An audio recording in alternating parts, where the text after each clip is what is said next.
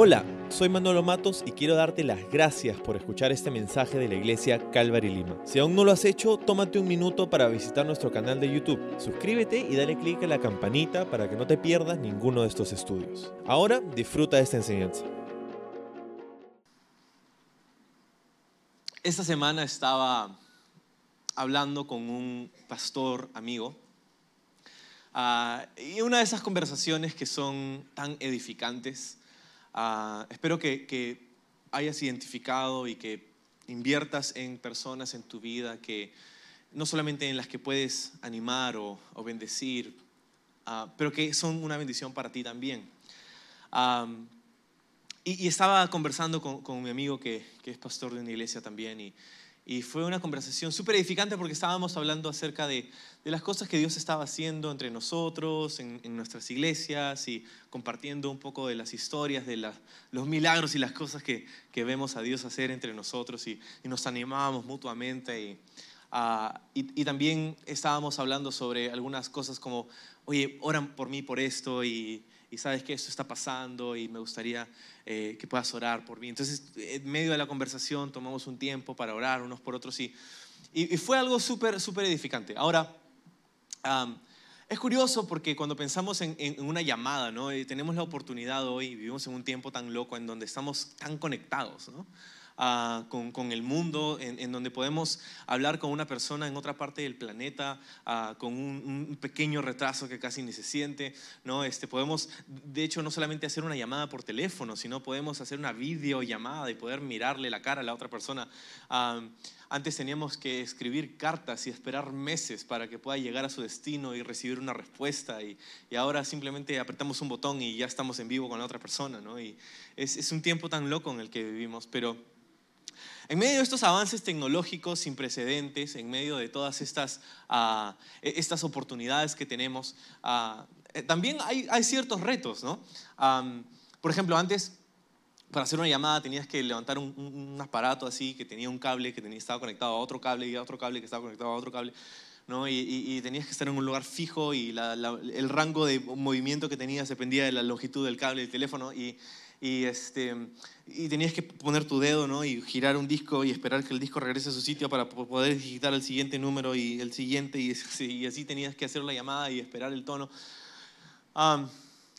ni hablar, ni siquiera hablar del, del, inicio del Internet, ¿no? cuando el Internet recién nació y todo y llegó a nuestras, a nuestras casas y, y para conectarte a internet tenías que esperar, no sé, como 5 o 10 minutos o más, ¿no? mientras que sonaba un, un, ruido medio extraño, ¿no? ¿no? Y tenías que esperar ahí y tenías que, para, para, pasar de un, para hacerle clic a un link y ir de una página a otra, mejor te ibas a preparar un almuerzo y comías y regresabas y recién estaba cargando la página.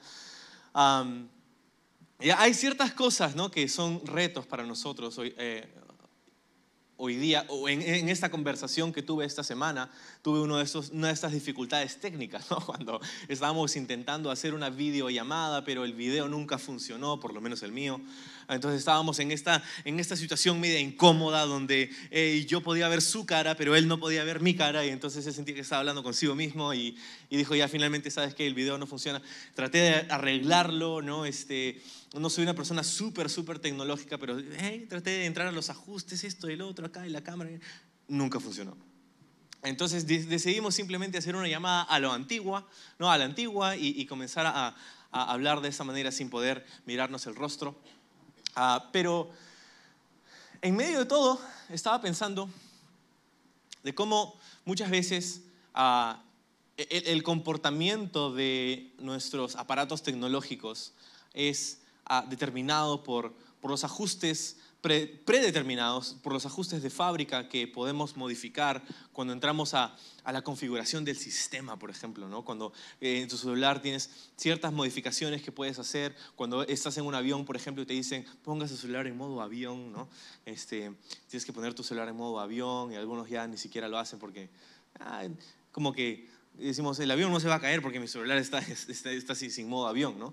Es como que si tu celular, el ponerle el modo avión hace que el avión de hecho permanezca en el aire, ¿no? Este, por lo menos eso es lo que te quieren hacer, e, es la, la seriedad con la que te dicen las hermosas sobre, sobre esto. Y, y, Y, hay, y, este, este pequeño botón que, que tiene ahora, bueno, es un, algo táctil, ¿no? Que puedes hacer ah, en tu teléfono, tiene la capacidad de cambiar el comportamiento de tu celular, ¿no? Cuando pones tu celular en modo avión, ah, ya no estás conectado a, la, red, ¿no? Ya no estás conectado a, la, red celular y entonces no puedes recibir llamadas o hacer llamadas o recibir mensajes, etcétera, etcétera. Y cómo un pequeño ajuste de, esta, de esta manera, de esta índole, tiene la capacidad de cambiar el comportamiento de, de un, aparato. Incluso, no solamente con un celular, pero con una computadora, ¿no? O sea, hay ciertas, hay ciertas configuraciones que puedes modificar, ciertos ajustes internos que puedes hacer que van a terminar cambiando el comportamiento de una computadora o un aparato electrónico. Y mi punto es este. Mi punto es que en la vida nosotros también tenemos la necesidad de hacer ciertos ajustes en nuestra vida que tienen la facultad de cambiar nuestro comportamiento. El problema es el siguiente. El problema es que muchas veces personas piensan que la vida del cristiano o más bien el cristianismo, se trata de una serie de modificaciones al comportamiento de una persona. No sabes cuántas veces he hablado con personas, quizá tú también, que te dicen, ah, tú eres cristiano y entonces significa que no puedes hacer esto y no puedes hacer otro. Ah, y ahí no te dejan hacer esto y no te dejan hacer lo otro. He conversado con muchas personas que tienen esa idea acerca del cristianismo, que se trata acerca de la modificación del comportamiento. Pero lo que estoy aquí para decirte es que el cristianismo no se trata acerca de la modificación del comportamiento, el cristianismo se trata acerca de la transformación del corazón. Porque mientras que Dios está interesado en tu comportamiento, Él está aún más interesado en tu corazón. Él desea tu corazón. De hecho, Jesús dijo que debemos guardar nuestro corazón. La Biblia nos dice que sobre toda cosa guardada tenemos que guardar nuestro corazón porque de él manan todos los asuntos de la vida. Todo, Escuché a alguien decir una vez muy poéticamente, el corazón de todo asunto es un asunto del corazón. Y es cierto. hay personas que se enfocan en tratar de modificar el, comportamiento, modificar exteriormente cómo se comporta una persona o cómo nos comportamos nosotros mismos. Y, tenemos estas listas de cosas, bueno, sí, este año, ahora sí no voy a hacer esto y no voy a hacer otro y voy a hacer esto. Y tenemos estas listas, estas resoluciones de las que hablábamos la vez pasada, pero el problema es que si no tratamos con la raíz del, asunto, si no tratamos con el corazón, no nos va a servir de mucho cambiar el, el, comportamiento exterior. Nuestro problema no es un problema externo, nuestro problema es un problema interno, por lo que necesitamos un ajuste interno. Y de eso se trata esta serie Reset. Ah, reset es una palabra prestada del idioma inglés. ¿no? Y algunos dicen, no, no, no, pero hay una palabra, eh, receta, está en español también, se dice, algunos dicen, se dice resetear, ¿no? se dice resetear, ¿no? Pero resetear o reset es una palabra que, que, tiene dos raíces en inglés. Re, nosotros entendemos, es volver a hacerlo, ¿no? Es hacerlo otra vez, re. Y set, en inglés la palabra set significa ajustar, establecer. Set, fijar. Ah, entonces, reset literalmente significa volver a establecer o volver a fijar o volver a ajustar. Y, eso es lo que necesitamos nosotros tan frecuentemente. Porque es fácil desviarse, ¿no, es, no es así? Es fácil comenzar en una dirección, pero, pero virar un poco en esa dirección y terminar en un lugar muy, muy lejos. Tú sabes, cuando tú, ya hemos hablado del avión, ¿no? Pero cuando tú te subes a un avión y estás yendo hacia un destino, ya sea una hora o 12 horas de vuelo que tengas que, hacer, ah, el piloto eh, ajusta sus instrumentos de tal manera que se dirige hacia su destino, tiene un rumbo, un curso, una dirección. Pero si al momento del despegue el piloto vira o gira o se desvía del rumbo original tan solo un grado en la dirección incorrecta? Quizá en el momento no se va a sentir y nadie se va a percatar. Pero cuando se supone que llegas a tu destino, tan solo un grado de desviación te va a llevar a un destino completamente diferente. Y mientras más tiempo pasa, más evidente es la desviación. Y es por eso que nosotros tenemos constantemente que hacer un inventario personal un inventario espiritual de dónde estamos, de, cómo está nuestro corazón, de, de, qué es lo que está pasando en nuestro caminar de fe y, y cuáles son estos ajustes que tenemos que hacer, porque si en un viaje un grado de dirección puede llevarte a un lugar que nunca quisiste ir, en nuestro caminar espiritual un grado de desviación en el momento no se siente como algo importante, en el momento no, se siente como algo insignificante, como que qué importa, pero, pero ponle semanas, meses, ponle años, quizá en cinco años vas a terminar en un lugar donde digas, ¿cómo llegué hasta aquí? He, conversado de, la misma forma con algunas personas que me han dicho, oye, no, no sé, nunca pensé que esto me iba a pasar a mí. ¿Has escuchado esto alguna vez? Alguien dice, nunca escuché, nunca pensé que esto me ocurriría a mí.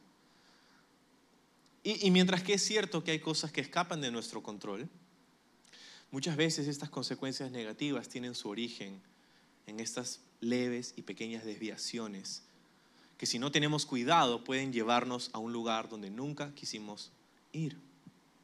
Entonces, reset se trata de volver a, lo básico, de volver a, a estos ajustes internos, a volver a establecer nuestra vida en el cimiento, en el fundamento, porque déjame decirte que el cimiento de tu vida determina la dirección de tu vida. Tu fundamento determina tu dirección. Jesús habló de esto en una parábola en el Nuevo Testamento y dijo, habían dos personas que construyeron sus casas. Una la construyó sobre la roca, otro lo construyó sobre la arena. Y la diferencia en esta historia era el cimiento, porque las circunstancias fueron las mismas para ambos. En ambas casas llovió, en ambas comunidades eh, hubo tormentas y tempestades y, ambas casas sufrieron la, la, inclemencia del tiempo, pero la diferencia fue que la casa que fue construida sobre la roca permaneció, mientras que la casa que fue construida sobre la arena, bueno, Jesús dijo, grande fue su pérdida. Grande fue la pérdida de esta persona. Y, esta parábola es tan descriptiva porque habla acerca del fundamento de nuestra vida, sobre qué está cimentada nuestra vida, sobre qué está fundamentada nuestra fe. Hay algunas personas que, cuya fe está cimentada en sus emociones. Y, te puedes dar cuenta porque son personas que cuando se sienten mal o cuando no se sienten eh, lo mejor, pues, pues, dejan de, buscar al Señor, dejan de venir a la iglesia, dejan de servir, porque su fe está cimentada sobre sus emociones. Entonces, cuando todo está bien, cuando se sienten bien, entonces continúan hacia adelante, pero cuando las cosas comienzan a ir de una forma como no esperaban y sus sentimientos son comprometidos, entonces comienzan a tomar decisiones en las que terminan alejándose. Hay otras personas cuya fe está cimentada quizá no solamente sobre sus emociones, pero sobre sus circunstancias. Y hay una leve diferencia, ¿no? Pero, pero se trata de lo que pasa. Y Señor, eh, decimos, el Señor me está bendiciendo cuando todo me está yendo bien, pero cuando no nos está yendo bien, decimos, Señor, ¿dónde estás? Y fallamos en recordar que Él está siempre ahí. Fallamos en recordar que Él siempre tiene un plan. Y nos olvidamos que, que Él es soberano. Y le reclamamos y le decimos por qué. Entonces, nuestra fe debe estar cimentada sobre una roca firme. Y, de hecho, para regresar a la parábola de Jesús, momentáneamente, en esta parábola él, él explicó el significado de la parábola y dijo, el hombre que hizo su casa sobre la roca fue el hombre que actuó o que puso en práctica mis palabras, las palabras de Dios. El hombre que hizo su casa sobre la arena fue el hombre que escuchó las palabras pero no hizo nada al respecto. Lo que me dice que en la, en la mente de Cristo el fundamento de la vida de una persona no debe ser sus emociones, no deben ser sus circunstancias, más debe ser la palabra de Dios. El cimiento de nuestra fe debe ser la palabra y las promesas de Dios, no nuestras emociones, no nuestras circunstancias, porque te digo que van a haber momentos en donde tus circunstancias te van a decir algo diferente a las promesas de Dios. Van a venir momentos en donde tus emociones te van a decir cosas diferentes de lo que te dicen las promesas de Dios. Y vas a tener que decidir en ese momento en quién confiar, en qué está cimentada tu fe. Entonces, con, esto en mente, vamos a leer un pasaje. En 2 Reyes capítulo 7, vamos a hacer algunos comentarios. Ah, una historia súper, súper descriptiva de, de, algo que, que pasa en la, en la, en la nación de, de Israel. Ah, vamos a leerlo y luego, luego te comento algunas cosas. Primera, o Segunda de Reyes, perdón, capítulo 7, dice, Eliseo le respondió, escucha el mensaje del Señor. Esto dice el Señor. Mañana, a esta hora, en los mercados de Samaria, 7 litros de harina selecta costarán apenas una pieza de plata y 14 litros de grano de cebada costarán apenas una pieza de plata. Entonces, eh, hemos, hemos saltado en medio de la historia como cuando llegas tarde al cine y no sabes qué rayos está pasando, ¿no? Eh, déjame tratar de explicarte lo que está pasando sin, sin molestar a los demás, ¿no? En el cine, como, como que ay, ¿qué pasó? Ay, ¿qué fue? ¿Y quién es él? Ah? Y la gente a tu alrededor, Shh pero eh, ya que no estamos en un cine, déjame, déjame, hacerte, ah, un poco déjame darte un poco el contexto. Lo que ha pasado en, esta historia hasta este punto es que la, ciudad de Samaria era la actual capital del reino del norte en Israel. Y ahí se encontraba el rey de Israel. El problema era que en este momento estaban siendo atacados por ejércitos enemigos, ejércitos arameos. Eran, eran enemigos de Israel que habían venido para sitiar la ciudad de Jerusalén. Y cuando digo sitiar, lo que significa, es, lo que significa eso es que venían los ejércitos y se plantaban en todas, al todo alrededor de, de, la ciudad, en todas las puertas de la ciudad, plantaban sus ejércitos, de tal manera que nada podía entrar ni salir. Esa era una táctica muy utilizada en la antigüedad para asediar o saquear una ciudad, porque era una táctica a mediano e incluso un poquito de largo plazo, porque ¿Qué pasaba? Que cuando nada entraba y nada salía, los recursos que provenían de afuera dejaban de ingresar a la ciudad. Entonces, ah, si no tenía un pozo esta ciudad, ah, el proceso era mucho más rápido porque sin agua es difícil sobrevivir. Entonces, ah, si no había agua o si no habían alimentos o, si no había eh, comercio, entonces los, recursos comenzaban a escasear y a escasear y a escasear hasta que llegaba el punto, dependiendo, de la, eh, dependiendo del, carácter de sus gobernantes, algunos podrían decir, ¿sabes qué? No vamos a darnos por vencido y qué pasaba y eventualmente todos se morían de hambre y ganaba el, y ganaba el enemigo. O podrían decir, ok, ya sabes que no queremos que nuestra gente, muera más, entonces vamos a rendirnos, vamos a abrir las puertas y vamos a ver lo que pasa. O podrían hacer un último intento de pelear, pero era muy difícil porque después de unos días o unas semanas de haber estado padeciendo la sequía, el hambre, era muy difícil que un ejército hambriento ganara a un ejército que tenía recursos. Entonces era una estrategia que si se lograba llevar a cabo era bastante eficaz. Eso es lo que había pasado en la ciudad de Samaria. Los ejércitos arameos habían venido, estaban alrededor y, eso, es lo que estaba ocurriendo. Entonces, ¿qué pasaba? En el capítulo anterior se nos dice que, dice que el estiércol de las aves costaba un montón de plata. O sea que lo que había pasado es que había una super hiperinflación. Los recursos estaban escaseando tanto que sus precios eran cada vez más altos por la ley de la oferta y la demanda. Entonces, eso es lo que venía ocurriendo. En ese momento entra a la escena eh, el profeta Eliseo aquí en el capítulo que, hemos empezado, el capítulo 7. el profeta Eliseo, un hombre que escuchaba las palabras de Dios y las compartía al pueblo, decía, había dicho en este caso, hemos leído, ¿no? Mañana, dicen, en los mercados de Samaria, 7 litros de harina selecta costarán apenas una pieza de plata y 14 litros de grano de cebada costarán apenas una pieza de plata. Quizás eso no significa mucho para nosotros porque no entendemos la proporción, pero vamos a decir que la inflación iba a reducirse drásticamente. Eso es lo que está diciendo básicamente. Ahora, esto suena como una locura, ¿no? Porque imagínate, o sea, tienes un ejército afuera de tu ciudad que está empecinado en hacerte morir de hambre, ¿no? Ellos no tienen ninguna intención de retirarse hasta que tú te rindas o te mueras. Ah, y de pronto viene un hombre, el hombre de Dios, dice todavía, ¿no? El hombre de Dios. Viene el hombre de Dios y dice, mañana, ¿no? Este, la leche, en vez de costar cinco soles, va a costar dos soles. Estás loco, ¿cómo eh, No tiene sentido económicamente, mm, eh, eh, lógicamente no tiene ningún sentido pensar que la inflación se va a reducir en cualquier porcentaje de un día para otro, tan solo porque Dios te lo dice. No tiene sentido.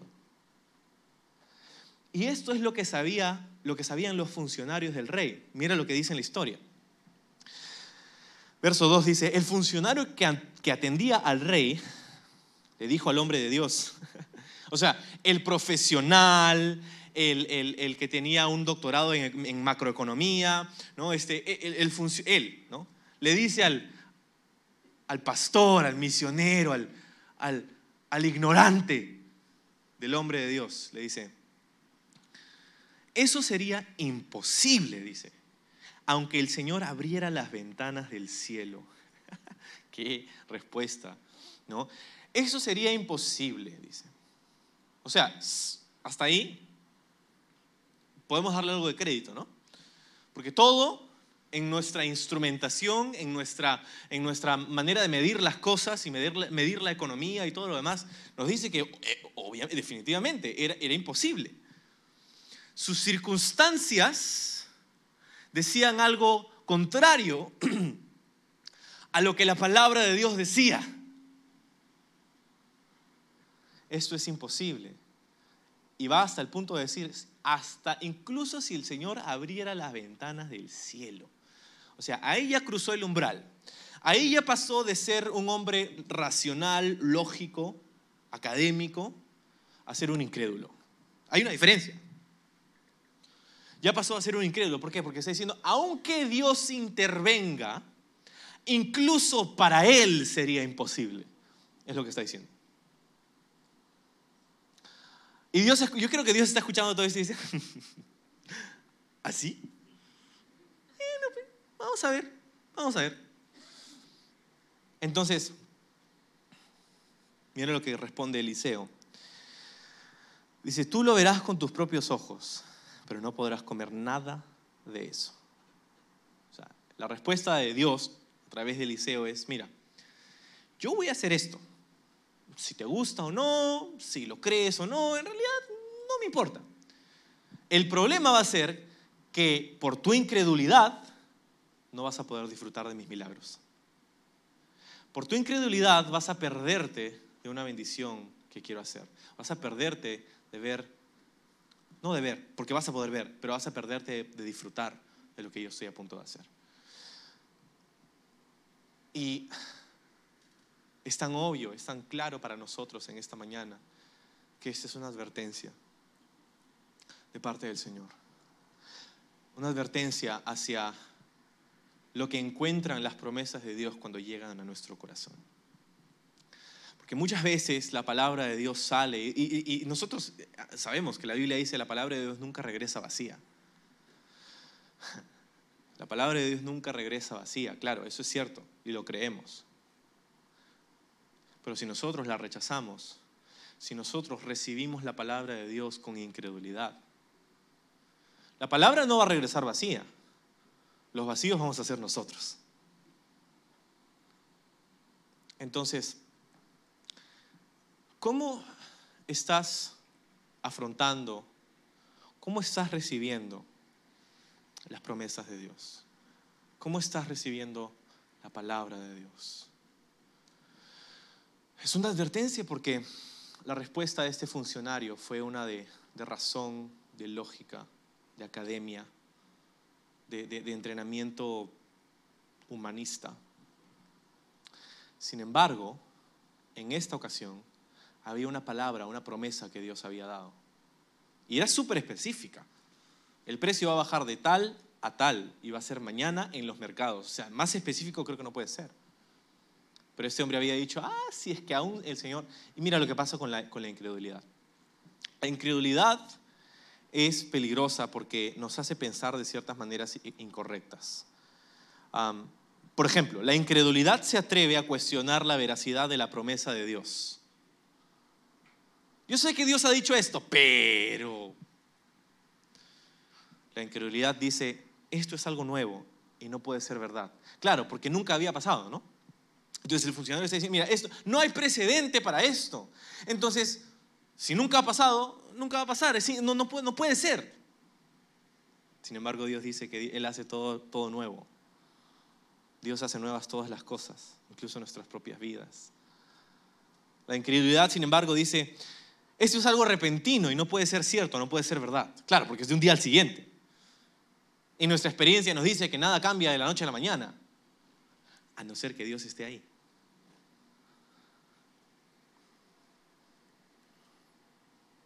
La incredulidad, dice, no hay forma de lograr esto. La incredulidad dice, Dios solo puede, puede obrar de una sola manera. Incluso si Dios hace algo no será suficiente.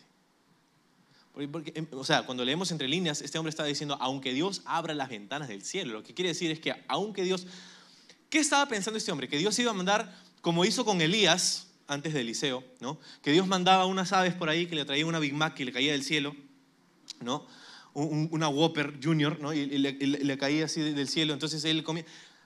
Y eso era algo que se sabía, Dios había provisto, provisto de maneras milagrosas para, Elías, pero ahora, unos años después, está Eliseo diciendo, Dios va a hacer esto. Y dice, ¿qué? O sea, me está diciendo que Dios va a traer Una, una, bandada de, de, aves para traernos Big Macs a todos y después que va a tener que hacerlo un día y otro día y otro día y así, ¿hasta cuándo? ¿Te das cuenta? Esta persona había encasillado a Dios. Esta persona había puesto a Dios en una caja. Había limitado el poder de Dios. Y eso es nada más y nada menos que incredulidad. Cuando, cuando encasillamos a Dios, cuando le ponemos en, en un lugar donde pensamos que Dios está limitado, donde pensamos, bueno, estoy en esta circunstancia y no hay salida y aunque Dios intervenga, creo que ya no hay forma. Incredulidad. Entonces, ¿qué sucede? Bueno, vamos a ver una historia. Dice en el verso 3. Sucedió que había cuatro hombres con lepra sentados en la entrada de las puertas de la ciudad. ¿De qué nos sirve, dice, esperar, sentarnos aquí a esperar la muerte? Se preguntaban unos a otros. Si nos quedamos aquí, moriremos. Pero con el hambre que hay en la ciudad, moriremos de hambre también allá si regresamos. Así que mejor sería ir y entregarnos al ejército arameo. Si ellos nos perdonan la vida, mucho mejor. Pero si nos matan, igual habríamos muerto. Qué triste, ¿no? o sea, qué triste, de verdad, la situación que estaban pasando estas personas. ¿Qué pasa? Eran cuatro leprosos, eran personas que tenían lepra, y la razón por la que estaban a la puerta de la ciudad era porque no eran bienvenidos en la ciudad. Usualmente cuando habían leprosos en la antigüedad y, no había una, cura, y por muchos años, hasta unas décadas atrás nada más no había una cura para esta enfermedad, que hoy se conoce como la enfermedad de Hansen o la lepra. Entonces, todo esto hacía que los leprosos fueran confinados a ciertos lugares, a ciertas colonias, a ciertos lugares fuera de la comunidad. y ahí estaba. Ahora, para añadir insulto a la herida, había escasez en la ciudad, no había comida, no había nada. Entonces, estos leprosos hicieron un análisis, ¿no? Y dijeron, ok, estamos muriéndonos. Y si esperamos aquí, nos vamos a morir. Y si salimos para allá, quizá nos matan. Pero si nos matan allá, igual hubiéramos muerto acá. Así que, ya que no tenemos nada que perder, nos vamos a entregar al ejército enemigo a ver si es que tienen misericordia de nosotros, nos perdonan la vida. Era, era un análisis triste, pero un análisis que llevó a una acción. Y, esas son las cosas que nos interesan, ¿no? Porque podemos pasar analizando la vida y nunca tomando acción. Pero esos leprosos dijeron, ok, no tenemos nada que perder, tenemos todo que arriesgar, vamos. Así que fueron. ¿Y qué pasó? Dice en verso 5, así que al ponerse el sol, salieron hacia el campamento de los arameos, pero cuando se aproximaron al límite del campamento no había nadie. Pues el Señor había hecho que el ejército arameo escuchara el traqueteo de carros de guerra a toda velocidad el galope de caballos y los sonidos de un gran ejército que se acercaba. Por eso se gritaron unos a otros.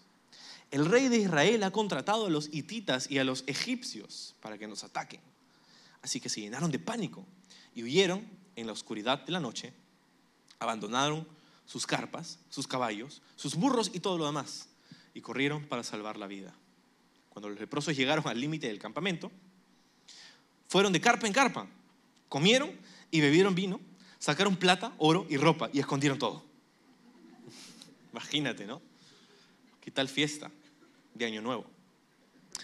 Verso 9. Finalmente se, dijeron entre ellos, yo creo que se, se sintieron un poco mal, ¿no? Esto no está bien, dijeron. Hoy es un día de buenas noticias y nosotros no le hemos dicho a nadie.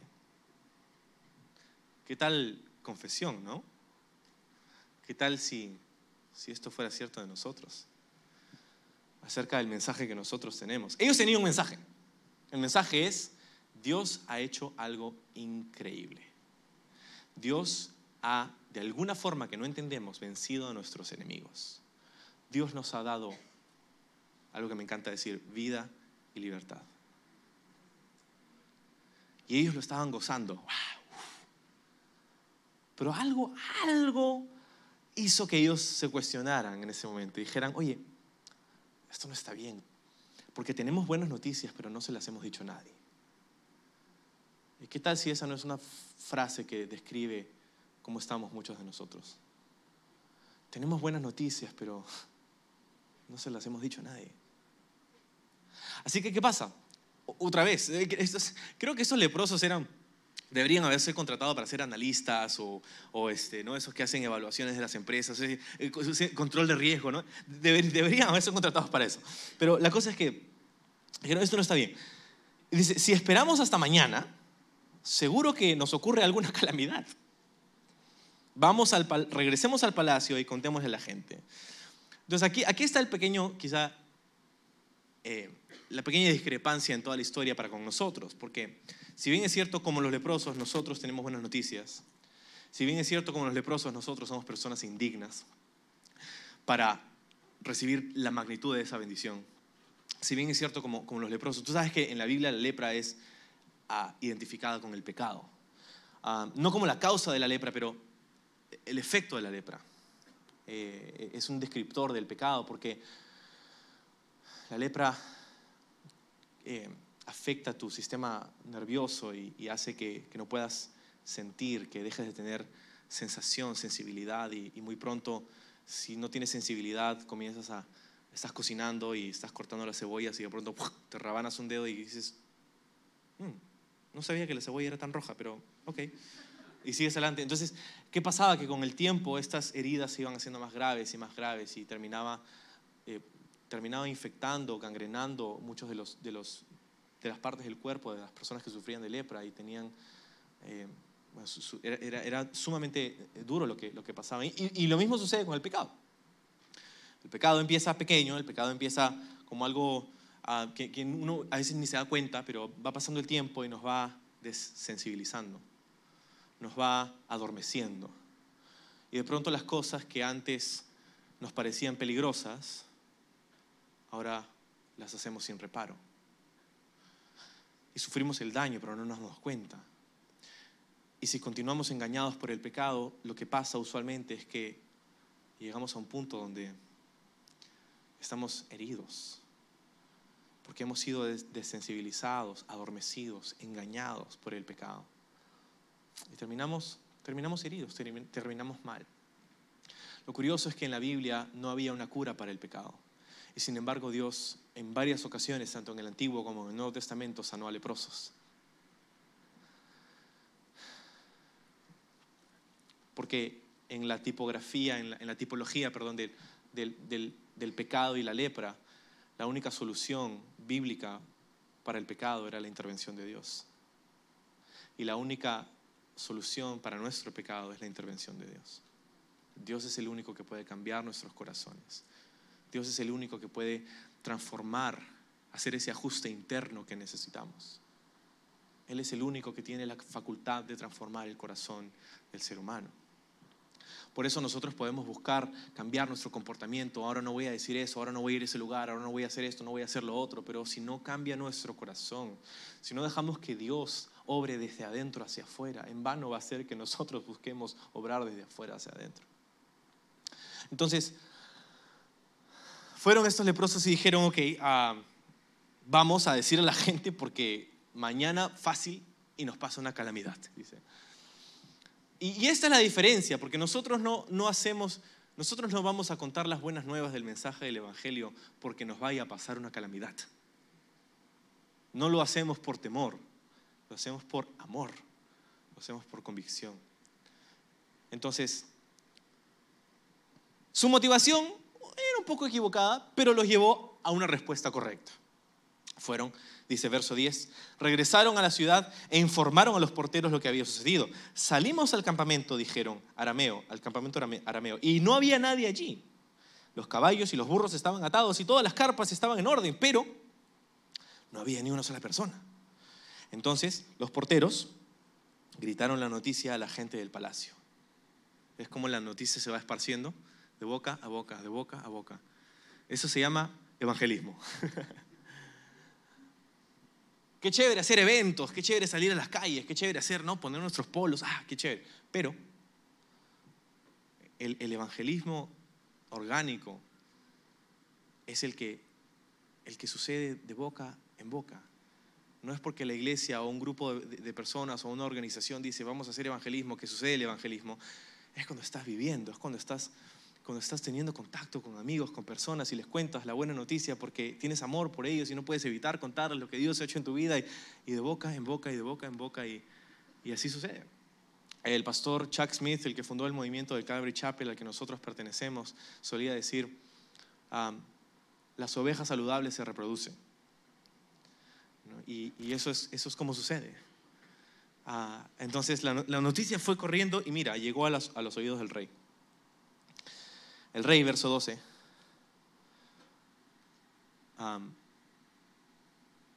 11. Entonces los porteros gritaron la noticia a la gente del palacio. 12. El rey se levantó de su cama a la mitad de la noche y dijo a los oficiales, yo sé lo que pasó. Él tenía su propia teoría. Los arameos saben que estamos muriendo de hambre. Por eso abandonaron su campamento y están escondidos en el campo y esperan que salgamos de la ciudad para capturarnos vivos y tomar la ciudad. Entonces el rey tenía su propia, su propia teoría. Y, ok, hay que, darle un poco de, crédito al rey, ¿no? Porque, o sea, iba a poner las vidas de toda la gente de su ciudad eh, en, la, en las credenciales de cuatro leprosos. Entonces, mm, y lo que termina haciendo el rey es que manda espías para asegurarse de que las palabras de estos hombres eran ciertas. Y eso es lo que termina sucediendo. Los espías van, regresan y le dicen, efectivamente, no hay nadie. Entonces, vamos a retomar en el verso 16.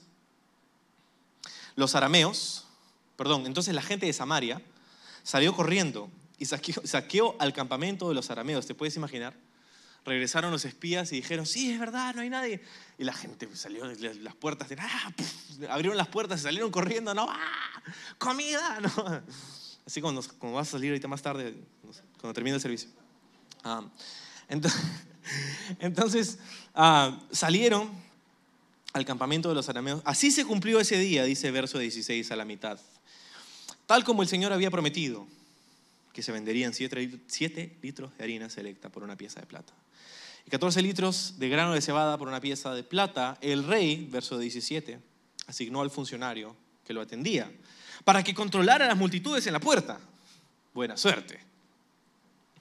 Pero cuando salieron corriendo, lo atropellaron y lo pisotearon. Y así el hombre murió. Así que todo sucedió exactamente como el hombre de Dios lo había predicho cuando el rey fue a verlo a su casa. El hombre de Dios le había dicho al rey, mañana a esta hora en los mercados de Samaria, siete litros de harina selecta costarán una pieza de plata y 14 litros de grano de cebada costarán una pieza de plata. El funcionario del rey había respondido, eso sería imposible, aunque el Señor abriera las ventanas del cielo. Y el hombre de Dios había dicho, lo verás con tus propios ojos, pero no podrás comer nada de eso. Y así fue. Las multitudes lo aplazaron y murió a la entrada de la ciudad.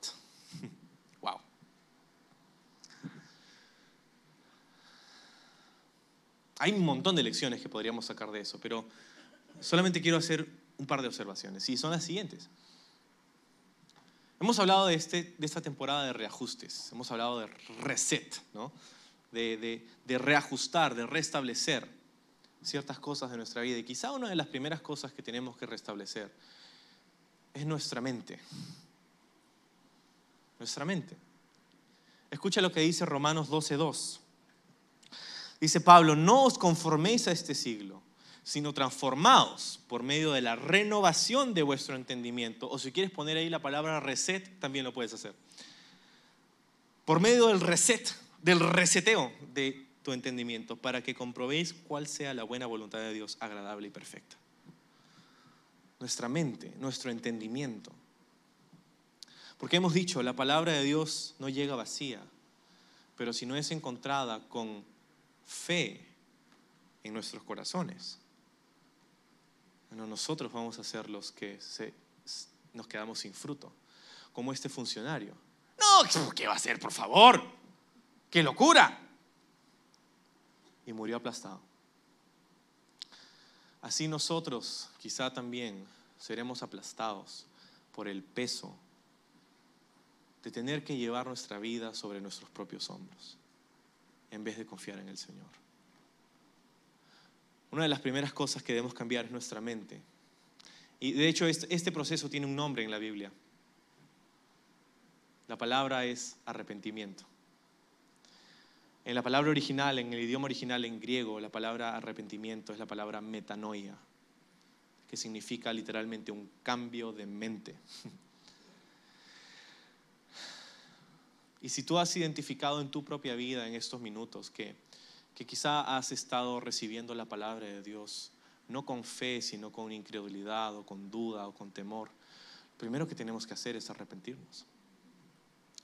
Porque no son nuestras circunstancias las que determinan nuestra vida, no son nuestros sentimientos lo que determina nuestra vida, es nuestra fe en las promesas de la palabra de Dios. Tenemos que recordar que Dios es soberano y cuando Dios promete algo, Él sabe cómo llevarlo a cabo, a pesar de que nosotros no sabemos cómo. Él es soberano. Podemos confiar en su palabra. Podemos confiar en su palabra. Podemos confiar en sus promesas. Que lo que Él ha dicho se va a llevar a cabo. No tenemos que pretender ser espirituales. No tenemos que pretender ser hijos de Dios simplemente seámoslo. ¿Cómo? Arrepintiéndonos de nuestros pecados y viniendo en fe a la presencia de Dios, a saber que Él ha hecho todo lo posible para que seamos reconciliados con nuestro, con nuestro Creador, con nuestro Padre Celestial.